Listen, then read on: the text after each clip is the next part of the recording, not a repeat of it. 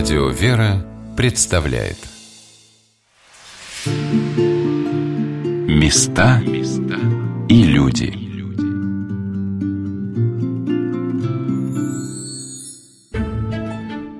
Здравствуйте! У микрофона Ольга Королева, и я продолжаю рассказывать вам о жизни старинной усадьбы Струйских, что в Токмаковом переулке в центре Москвы.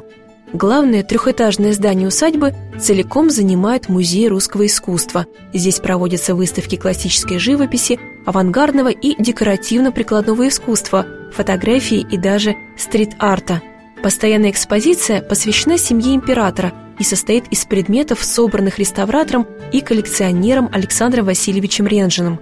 За чашкой чая в уютном фойе музея он делится воспоминаниями. Началось все больше 30 лет назад. Это было так или иначе связано с моей деятельностью. Я по основной профессии своей художник-реставратор, занимаюсь реставрацией икон. И этот исторический материал, который попадал в мои руки, так или иначе, в общем, как-то ложился вообще в контекст моей жизни. Ну, по неслучайному, я думаю, стечению обстоятельств было знамение, указание мне о том, что царской семьей, конечно, нужно заниматься. Только вот я познакомился с книжкой «23 ступеньки вниз», известной, да. Ну и так случилось, что я помогал как эксперт э, в Московском доме книги, всякий исторический материал смотрел, в том числе иконы и так далее. И однажды старушка, которая глубоко была за 80 лет, принесла целый большой саквояж с э, всякого рода бумагой фотографии, документы и так далее, и так далее. Как выяснилось, она всю свою жизнь проработала на фабрике КГБ по уничтожению ценных бумаг. За всю свою работу она не вынесла с работы значит, ни, ни одной бумажки. Режимное предприятие и так далее. Вот. Но когда она уходила э, с работы, уже такие печальные зрелища были, э, представились ее глазам всякого рода иностранцы свободно ходили по этой фабрике, пинали коробки с когда-то совершенно секретными документами и так далее. Глядеть на это просто так она не могла. Ну и все уже и возраст говорил о том, что надо идти на пенсию.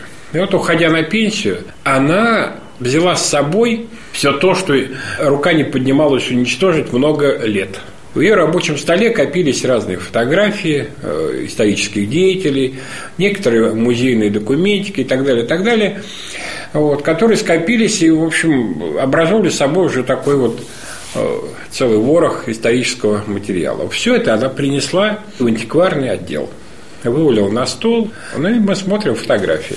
Бросились мне в глаза фотографии царской семьи, где государь-император выглядел совершенно не таким, как нам его рисовала коммунистическая пропаганда. Самым таким человечным он мне показался и простым, совершенно несмотря на то, что все-таки царь. Да, он там среди рабочих стоит, разговаривает, беседует с ними. Он где-то, значит, на железнодорожной станции разговаривает с обходчиками. То есть царь предстал моим глазам человеком в первую очередь. Александр Васильевич показывает мне экспозицию. Рассматриваем очень трогательную фотографию семьи императора Николая II. Вы видите маленькие радости. Вот э, вышли с государственной императрицей, вынесли первенцу Ольгу, вот только она народилась, ее вынесли в первый раз, сфотографировали во дворе. Вот такая фотография. Здесь девочки уже подросли, Ольга и Татьяна. А вот другой семейный портрет. Александр III с супругой и трое детей, сыновья и дочь. Все семейство держится непринужденно, на губах легкая полуулыбка. Ну, во-первых, здесь можно подробно рассмотреть прям все вплоть до рисунка на ковре. Да. Ножки, стул, одежду, выражение лиц. Тем интересны старые фотографии, что большая их часть сделана так называемым контактным способом.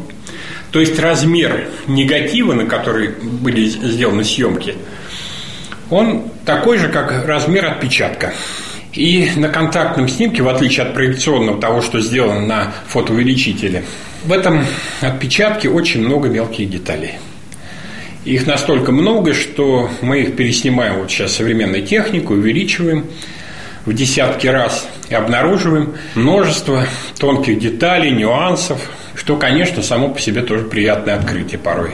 Здесь а вот, удается да. узнать, как, в каких условиях была сделана фотография? Узнать что-то об фотографе?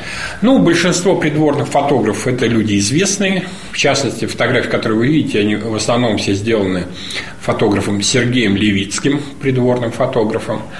Хотя были и другие. У меня есть снимки фон Ган, такой фотограф, да. И были э, сказать, другие имена, но надо сказать, что лучшие все-таки фотографии, которые вошли, вот, ну, скажем, в книги, самые известные, да, они, конечно, были сделаны в основном фотографом Левицким, и мы сейчас вот этот вот его период жизни знаем довольно неплохо, что вот он при дворе фактически фотографировал всех первых лиц государства. Он, конечно, был фотохудожником в высоком смысле этого слова.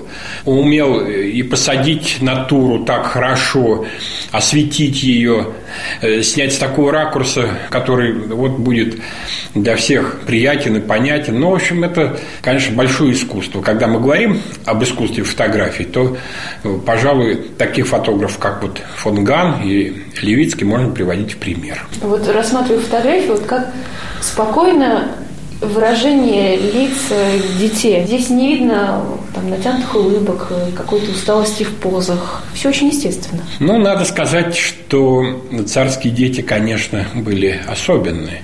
Это школа и воспитание, в общем, они отражались, конечно, на их лицах, теперь уже, можно сказать, ликах, потому что дети царские и император, конечно, все прославлены.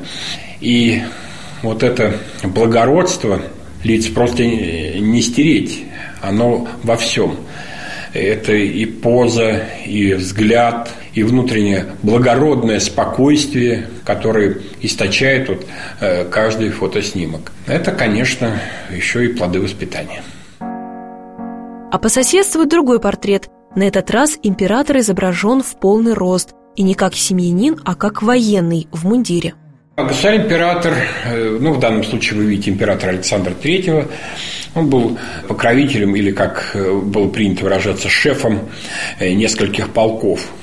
Разумеется, он как император покровительствовал всей армии, всему флоту, да, поэтому по статусу он, конечно, мог быть в мундире любого из каких-то подразделений своей армии и флота. Но преимущество он, конечно, надевал мундиры именно тех полков, шефами которых он являлся. У императора Николая II было 12 подшефных полков.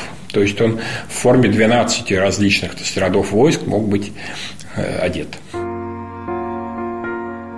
В этом же зале есть большая карта путешествия на восток цесаревича Николая Александровича. Мой собеседник поясняет, что это была не просто праздная туристическая поездка. Это путешествие представляет собой такую, можно сказать, серьезную государственную миссию, которая была поручена Александром III своему сыну Николаю, наследнику цесаревича. В 90-м году ему исполнилось 22 года, и он отправился в такое полукругосветное путешествие – как мы видим на карте из Петербурга через Вену, он приезжает посху в Триест, а из Триеста выходит уже на корабле. Корабль, флагманский корабль этой целой, целой флотилии назывался крейсер «Память Азова». На этом крейсере значит, наследник цесаревич двинулся по морю. И первой точкой его пребывания были Афины, Греция – Путешествие цесаревича Николая заняло почти год. Всего он посетил 12 стран. А да? что за история была с подаренным слоном в Индии? А, да, это такая история была, ну, она и печальная, и забавная в то же время. Был подарен белый слон наследнику царевичу. Слоник пришел своими ногами на корабль, да, белый слон, э, большая редкость, это такой, можно сказать, символ довольно царственный, да. И даже сопровождающего дали этому слону. Но почему-то в силу каких-то причин слон и сдох. То ли он э, не перенес э, морской качки, то ли что. Ну, в общем, буквально через несколько дней слон умирает. Но это гигантская туша, там, я не знаю, на несколько тонн весит. Прийти-то он пришел на корабль, но как его сбросить было? Там крана же не было, да. Ну что, было решено тело разрубить на куски и выбросить за борт. Ну что делать? Жара. И на куски этого слоновьего мяса, выброшенного за борт, сбежалось огромное количество акул. Акулы окружили корабль и шли просто огромной колонной такой, э, целым большим стадом шли за кораблем.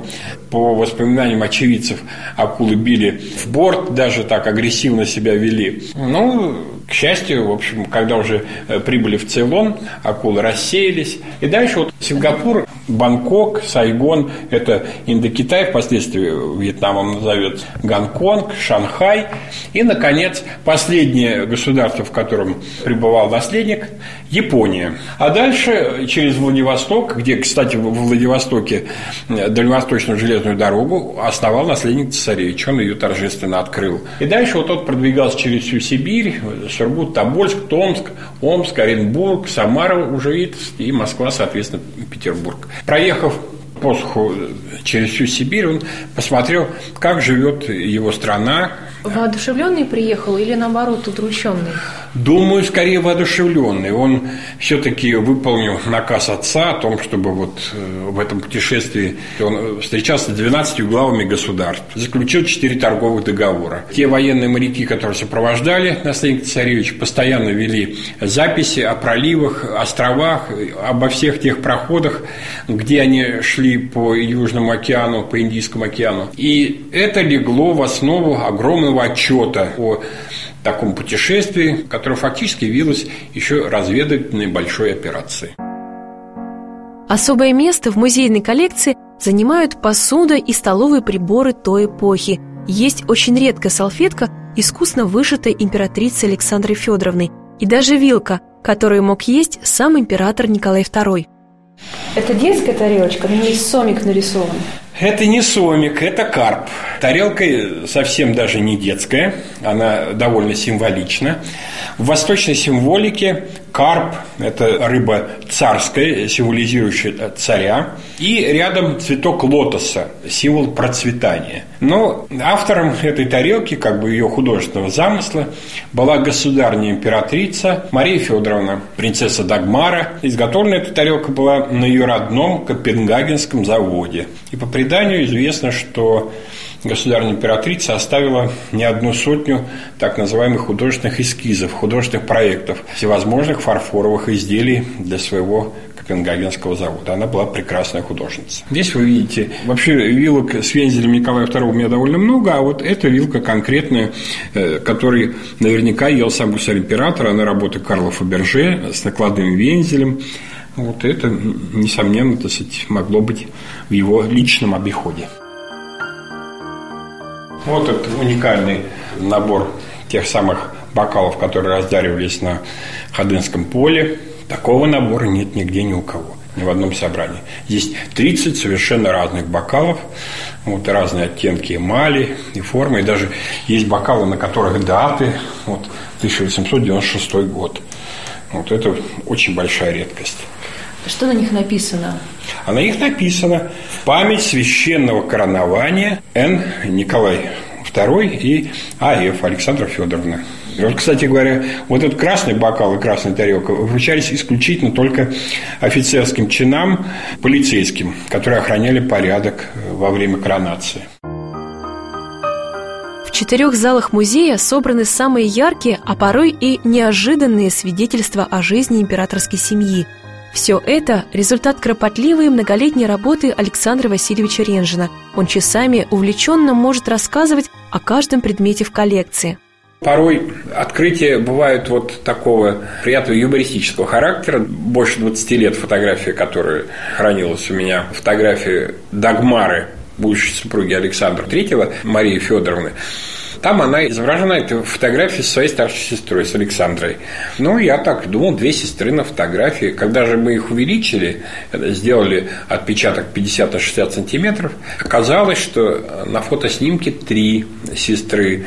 Из-за юбки старшей Александры выглядывает еще третья сестренка Тира. Это было такой приятной находкой. Что вам дает вот это вот коллекционирование, помимо постоянной радости открытия и обретения? Но в первую очередь, конечно, общение с таким гигантским историческим пластом приводит так или иначе к новым знакомствам, что само по себе тоже очень приятно.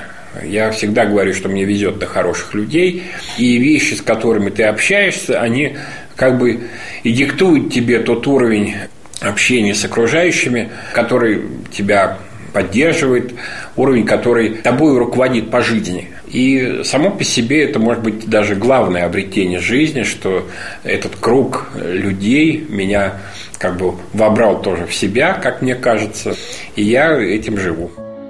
Сегодня на «Волнах Радио Вера» мы рассказываем вам о старинной московской усадьбе Струйских и находящемся здесь Музее русского искусства. Если днем в музее в основном проводятся экскурсии, то вечером он превращается в театральные подмостки. Например, сегодня Московский драматический театр имени Сергея Есенина ставит здесь иммерсивный спектакль «Идиот». Добрый вечер! Добрый вечер! С именинами спешу поздравить. Наилечайший и прекраснейший поклон. Какие именины без придворного шута? Каждый шут лишь в своей мере шут. У всех остроумие, а у меня нет остроумия. Вот я и вознаграждение выбросил сегодня говорит только правду. И всем известно, что правду говорят только те, у кого нет остроумия. Очень остроумно. Да. Заиграла шарманка. Анастасия, вам пожаловал князь Лев Николаевич Мышкин и ожидает приемный. Иммерсивные действия необычно тем, что актеры и зрители находятся в одной комнате, сцены или другого возвышения нет вовсе, а декорациями служат интерьеры разных залов музея. И зрители переходят из зала в зал вслед за героями, поясняет актер Михаил Эдлис. У нас не зрители, у нас гости, например, на именинах Настасьи Филипповны. Меня на прошлом спектакле или позапрошлом спросила после спектакля девушка, говорит, а что, если хочется что-то сказать, тоже такое допустимо, возможно? То есть она говорит, мне очень хотелось, когда э, Настасья Филипповна разговаривала с по-моему. Говорит, мне так хотелось вмешаться, сказать свое мнение, но я сдержалась, потому что подумала, что, наверное, не надо. Но в то же время цель не в том, чтобы, опять же, задействовать как что-то такое аниматорское зрителя, чтобы он отвечал или участвовал в викторинах, но я риторически спрашиваю, помните, я там э, гостил у вас э, с Анфисой Алексеевной, и я спрашиваю человека, которому, которого назвал по имени, все относятся, думают, что сейчас вот его так зовут, ну, по крайней мере, вот в нашем воображаемом мире. И он говорит, «Э, помню. Ну, как-то у него, не задумываясь, ответилось «помню». Или там, когда я, выходя, прощаюсь, говорю «всего хорошего, господа», или там «до свидания», Люди отвечают, говорят «до свидания». В театре, когда со сцены говорят э, актеры «до свидания», конечно, со зрительного зала люди не отвечают им «до свидания». Только в детских спектаклях, потому что дети, у них нет этого цензора, и они непосредственны. А взрослые нет, а здесь вот получается, что да. Лев Николаевич, давно я у тебя спросить хотел, веруешь ты в Бога или нет? Ну что ж ты так страшно-то глядишь и спрашиваешь? Верую ли я в Бога? Просто интересно стало. Я на прошлой неделе насчет веры несколько встреч имел. Я наткнулся на молодую бабу с грудным ребенком. А ребенок ей улыбнулся по наблюдению в первый раз от своего рождения. И смотрю, она вдруг так набожно-набожно перекрестилась. А вот говорит, точно так, как бывает матери на радость, когда она первый раз от своего младенца улыбку заприметит. Точно такая бывает и у Бога радость. Когда он с неба завидит, что грешник перед ним от всего своего сердца на молитву становится. Это мне простая баба сказала. Режиссер-постановщик и исполнитель роли князя Льва Мышкина Ярослав Шевалдов рассказывает, что этот спектакль задумывался как путешествие по роману Достоевского. Задумка была такая, как «Житие князя Мышкина», потому что Достоевский вообще, когда написал роман, когда еще работал над ним, у него было даже такое название романа «Князь Христов». То есть это такое своего рода вот явление Христа народу. Но явление, которое потом становится подмененным, как бы, потому что князь все-таки человек – Поэтому взяты за основу какие-то параллели там с библейскими сюжетами. Вот, например, «Тайная вечеря», где Христос э, превратил воду в вино, а у нас тут получается, что он не может превратить воду в вино. То есть чудо не происходит. И тогда люди от него как бы отказываются. Хотя он, естественно, хочет только добра, только свой свет вот этот нести. А люди просто этого не замечают. Позволил знать, изволил ты месяца два, два с половиной тому присылать письмо Аглае. Писал. С какой целью? Что было в письме? Покажи, покажи мне письмо. Да у меня нет письма, если есть и целый еще, то Аглая Ивановна. Так не финти мне, вот не финти. Зачем писал письмо, а? Иногда ведь хочется друга подле себя, не так ли? Ну, вот и мне тоже друга захотелось. Влюблен ты, что ли? Нет, я... Я как сестре писал. Я подписался братом. Ага, нарочно. Так я не знаю ваших мыслей, Елизавета Прокофьевна.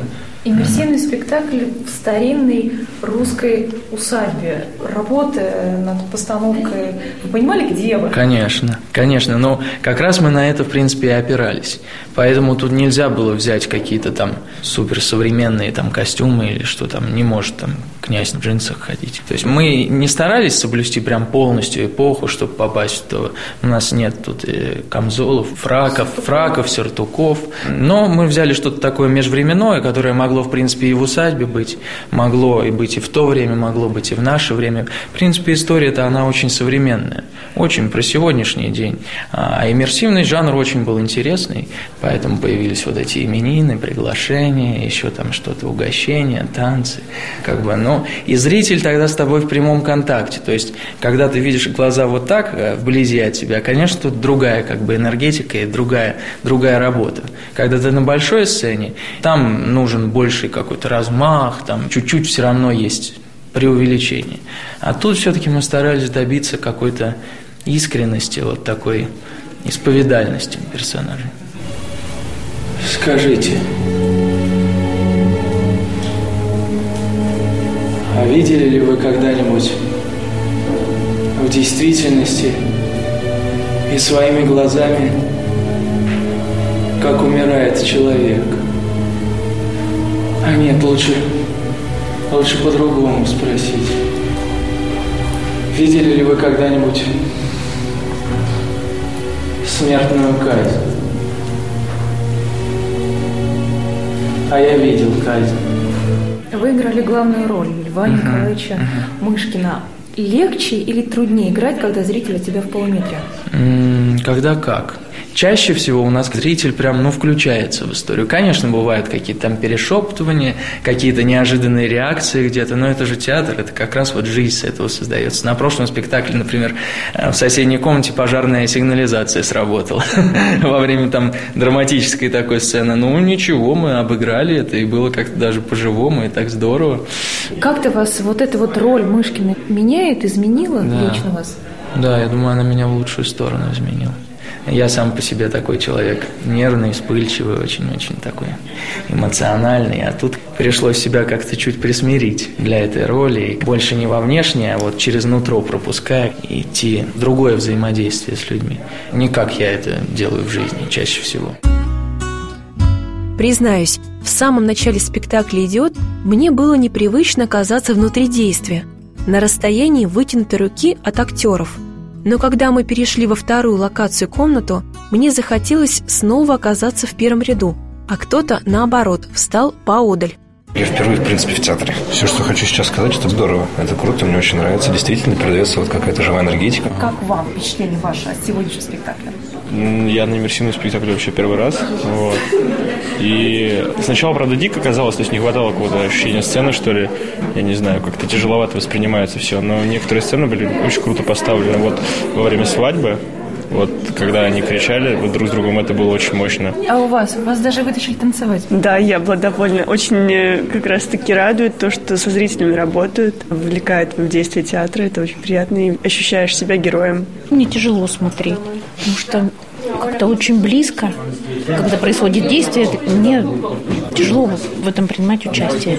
Я иногда просто отвожу глаза, потому что артисты вот просто заглядывают тебе прямо в самые очи. Я не могу, они как-то вторгаются очень в мое пространство, мне тяжело. Сегодня я краткое содержание прочитала, и очень видно реалистичность. Мне очень нравятся актеры, мне очень нравится главный актер, князь, веришь ему, ну и вообще многим веришь. А вот почувствуешь себя в театре сегодня? Да, абсолютно точно, конечно. Ну, с самых первых вот минут. То есть взаимодействие уже. Мне очень нравится, что актеры смотрят в глаза, вот прям вот прям вот вот и очень близко. Одним словом, иммерсивный спектакль никого не оставил равнодушным. Анастасия, как человек, три раза прочитавший идет, а три? Больше? Да, естественно, с перерывами читала. Какие-то моменты я забывала, и потом вот как раз актеры давали вспоминать эти некоторые сюжеты. Ну, что я могу сказать? Каждый актер ярко передавал образ, довольно ярко, и глубоко пробивал в душ, что даже мурашки пробегали. И с самого начала я даже почувствовала, что все, спектакль начался, и благодаря актерам они дали нам почувствовать этот тот мир, который они как раз вот передавали. Это было близко, как вы думаете, к тому, что написал Достоевский? Да, мне показалось, что это близко. Это настолько было правдиво, что каждый вжился в своего персонажа, что я даже сам почувствовал, что я именно в мире Достоевского, в мире идиота. До знакомства с усадьбой Струйских я и не представляла, что старинная московская усадьба может жить сегодня такой яркой и богатой жизнью. Днем в Музее русского искусства выставки и познавательные лекции, вечером музыкальные концерты и театральные спектакли, а утром дом с мезонином снова распахивает свои двери, чтобы люди могли приходить и прикасаться к прекрасному. Не знаю, как вы, а я обязательно вернусь в Токмаков переулок – с вами была Ольга Королева. До новых встреч. Места и люди. Программа произведена с использованием гранта президента Российской Федерации на развитие гражданского общества, предоставленного Фондом президентских грантов.